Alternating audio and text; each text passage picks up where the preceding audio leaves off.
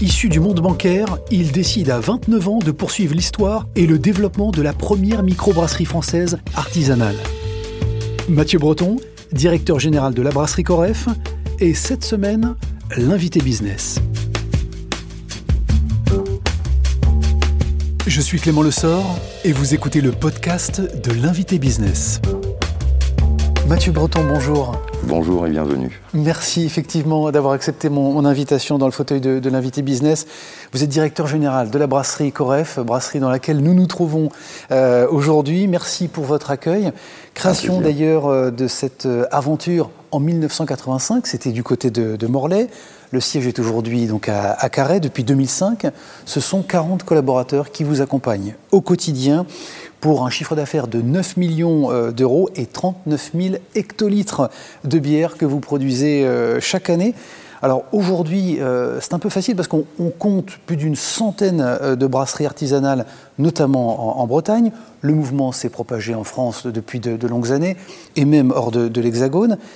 Mais au départ, en 1985, il faut dire que c'était quand même un, sacré pari, un sacré challenge, une aventure que relevaient les fondateurs Jean-François Malgorne et, Christian Blanchard. Oh oui, c'était un sacré pari, une sacrée aventure, qui, euh, en, toute, euh, en toute honnêteté, euh, a vu le jour par, grâce à la passion de, Christian et Jean-François, plus connu sous le nom de Jeff dans le milieu. Donc c'est Jeff et Christian qui vraiment, en fait, avaient rencontré un personnage qui les a amenés avec lui dans ce rêve de, bière naturelle et, en fait dans ce nouveau microbrassicole qui s'appelait Peter Austin. Et quand ils ont découvert en fait les bienfaits du projet de Peter. Ils sont tombés complètement amoureux finalement de, cette première coref qui, s'appelle la coref euh, connue par les spécialistes de la bière sous le terme technique de real ale, donc c'est une, vraie ale, donc tirée sans gaz ajouté, bière complètement naturelle, aucun stabilisant. Euh, Ils étaient pionniers à cet égard. Ah, c'était euh, pionnier de chez pionnier, à tel point que peu de gens y ont cru, on va pas se mentir que ce soit les chambres de commerce ou les écoles qui avaient été sollicitées pour faire l'étude de marché, la conclusion, c'était, euh, les gars, euh, vous êtes fous. En fait, le marché est en train de se concentrer. C'est-à-dire qu'à l'époque, euh, la maison de BSN Cronenbourg rachète un peu tous les, ces brasseries indépendantes. On en avait chez nous à Brest, il y en avait à Nantes, il y en avait un peu partout, à Rennes. Le marché se concentrait énormément. Et là-dessus, il y a deux fous furieux qui se disent, avec quelques milliers de francs, on va s'installer dans un garage rue de Villeneuve et on va, on va produire et commercialiser de la bière. Ça paraissait un peu, oui, un peu, un peu fou sachant qu'il y avait très peu de moyens, puisque bah, peu de levée de fonds, puisque peu de conviction dans le projet. Et c'est vrai que si je prends une petite illustration comme ça, à l'origine, les bistrotiers qui faisaient le choix de vendre de la Coref étaient contraints d'acheter leur système de, de soutirage. À une époque où un groupe comme nos confrères alsaciens ou, mmh. les Hollandais exemple, mmh. euh, allaient vous offrir euh, presque une bagnole pour bosser avec vous. Euh, donc non seulement vous donnez le matériel, mais on fournissait des palettes entières de verre, tout ce dont vous aviez besoin pour travailler, et même le petit cadeau qui allait bien si, si les volumes le justifiaient. Donc là, pour travailler avec Coref, il fallait acheter ses verres, il fallait acheter sa, sa pression, il fallait bien souvent plus mettre un coup de tronçonneuse dans son comptoir parce que c'était un système un peu particulier avec un frigo juste en dessous euh, qui nécessitait en fait euh, bah, de revoir complètement même la structure même du bar. Donc c'est vrai que les premiers bistrotiers euh, qui ont accompagné Christian et Jean-François qui ont cru avec eux dans ce projet, mm c'était un sacré effort. Quoi. Bon, en, 2008, vous prenez euh, la relève avec euh, Paul Bégaud, qui était déjà dans, l'entreprise. Euh, dans quel contexte se passe la, transmission? Alors, c'était pas avec les fondateurs, mais avec l'ancien propriétaire qui avait pris la, suite de ses fondateurs, Christian Troadec, l'emblématique maire de, de Carré. Christian Troadec a pris la suite de Christian et Jean-François dans les années 90, tout simplement parce que Christian et Jean-François ont travaillé 7 jours sur 7 pendant un tas d'années et qu'ils euh, n'avaient pas 20 ans quand ils ont commencé. Donc au bout d'un moment, ils se sont dit, OK, il va peut-être être temps de passer la main avant qu'on s'essouffle vraiment. Non pas que la passion les, les, les perdait, c'est ils étaient rincés. Donc Christian a pris leur suite. Il va garder la brasserie en, également une petite dizaine d'années. Et puis ce qui se passe, en fait, c'est que sa vie politique va commencer à prendre un, certain essor, vous avez dit vous-même emblématique et que bah, continuer à gérer euh, autant de projets de front, c'est pas si simple. Et il a fait le choix euh, politique, et donc il, il s'est mis en quête de trouver des repreneurs à son projet. Vous aviez, vous, 29 ans, quand vous prenez justement la direction de, cette euh, brasserie. C'était dans la lignée de tout ce que vous avez évoqué, c'est une espèce de, militance, de conviction très forte, finalement, qui vous anime plus que le projet économique Ah oui, puis après, il y a Coref. Coref, moi, c'est j'ai pas l'âge de Coref, mais pas loin. On va dire que mes premières bières en tant que Brestois dans les pubs, c'était Coref. Alors, en toute proportion gardée, hein, mais j'avais cette marque comme une forme de d'éléments du patrimoine breton. C'était, euh, j'étais bien loin d'avoir le niveau de connaissance que j'ai aujourd'hui et de compréhension même de Coref. Mais pour moi, c'était une marque. Euh, voilà, c'était, le, Guinness breton de l'époque. Euh, on rentrait et on commandait une pinte de, de, de, Coref. Quand on a entendu même parler du projet de Christian de, qui, cherchait les repreneurs avec mes, mon acolyte de l'époque, on s'est même demandé si c'était à notre possible. Enfin, c'était presque un rêve quand on s'est dit, tiens, on va voir avec lui si peut-être c'est possible. Et effectivement, ça l'était, mais euh, on y allait presque. C'est un peu comme vous voyez une très jolie maison dans votre rue que vous, vous avez toujours rêvé. Dire, oh, c'est beaucoup trop cher pour moi, je ne vais pas la prendre. Et en fait, on s'est rendu compte que si c'était à peu près faisable et, que les banques étaient d'accord pour nous suivre. Bon, euh, aujourd'hui, euh, Mathieu Breton, l'ensemble des, marques bretonnes représentent seulement, si je puis dire, 10% du marché en Bretagne, sur notre territoire au niveau régional.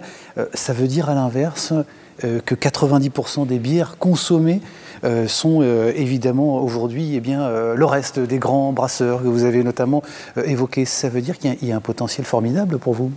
C'est pour ça que cette multiplicité de création et, de, on va dire, de ce déploiement des microbrasseries sur le territoire, aujourd'hui, on, a régulièrement cette question, mais ça ne vous inquiète pas? honnêtement, je pense qu'il y a encore un bout de chemin à faire avant qu'on commence à se demander si entre nous, ça va être compliqué. Quoi. Donc c'est pour ça aussi qu'il y a cette ambiance un peu sympa entre les brasseries locales euh, et qu'on arrive à, se fédérer pour faire pas mal de projets ensemble, à l'image de ce qu'on a mis en place euh, depuis un peu plus de dix ans maintenant sur les céréales, quand, on a réimplanté en fait la production de céréales en Bretagne. Euh, nous on fait partie des membres fondateurs de, ce projet hein, et c'est vrai que l'origine, les réunions on était 5-6 entre les agriculteurs et les brasseurs. Aujourd'hui, rien que les agriculteurs, côté paysans, je crois qu'ils sont 90. C'est super. Voilà, un bel aboutissement. c'est plusieurs milliers de tonnes de céréales produites et récoltées, transformées en bière. Et depuis un an maintenant, elle est même transformée en bière Asker, donc dans une, une malterie qu'on a créée en ski, euh, voilà, un peu plus de, an, un an et demi. Quoi. Au moment d'ailleurs de la reprise, alors là c'est plus pour l'international, ou en tout cas euh, aller le, euh, sortir des frontières de, Bretagne, vous évoquiez le fait que vous ne fermiez aucune porte pour aller en dehors de ce territoire breton et en dehors de l'Hexagone. Est-ce que c'est toujours d'actualité euh, aujourd'hui ou c'est n'est pas un sujet Coref à l'export? C'est pas une, volonté dans le sens stratégique. Après, on ne se ferme à rien, effectivement. Euh, vous voyez, juste un petit peu avant le Covid 1, on va l'appeler comme ça, en 2020, c'est vrai qu'on avait contractualisé un contrat de fourniture avec une chaîne de crêperie espagnole, tenue par des Bretons, à qui ça faisait plaisir de proposer Coref à leurs consommateurs, de faire découvrir un petit bout de leur territoire à eux.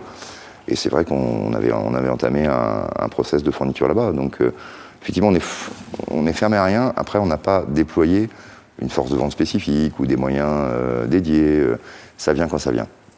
La plupart du temps, c'est un breton qui part quelque part et qui se dit Tiens, je vais prendre un bout de mon territoire avec moi pour le montrer à mes nouveaux concitoyens ce que c'est ce que c'est mon pays quoi. Votre activité est très orientée, en tout cas pour grande partie, mmh. vers les événements et les, grands festivals, et notamment celui de, de Carré.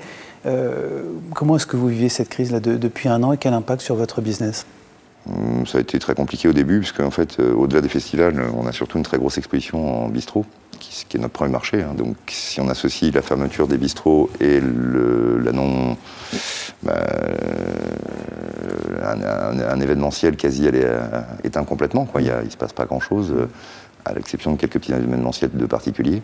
Impossible de compenser en GMS euh, sur les ventes euh, Très compliqué. Hmm. Euh, on, a, on est plutôt sur du 2 tiers, 1 tiers, 2 tiers qui vont être commercialisés en fût et un tiers qui va être commercialisé à l'époque en bouteille. Donc on s'est un peu reconfiguré. Les deux premiers mois, ça a été un peu dur, on a dérouillé pas mal. Et puis on a essayé de s'organiser, de se réorganiser, d'innover. On a étendu pas mal de gammes bouteilles. On a aussi tenté d'améliorer nos techniques d'approche de, ce, canal commercial pour faire ce qu'on pouvait pour limiter la casse. Il est déjà temps, euh, Mathieu Breton, de passer à la séquence inspiration. En effet, pour mieux comprendre ce qui peut inspirer nos, chefs d'entreprise dans leur prise de décision, dans leurs actions, dans leurs engagements au quotidien, eh bien, si on leur posait tout simplement la question de ce qui les inspire.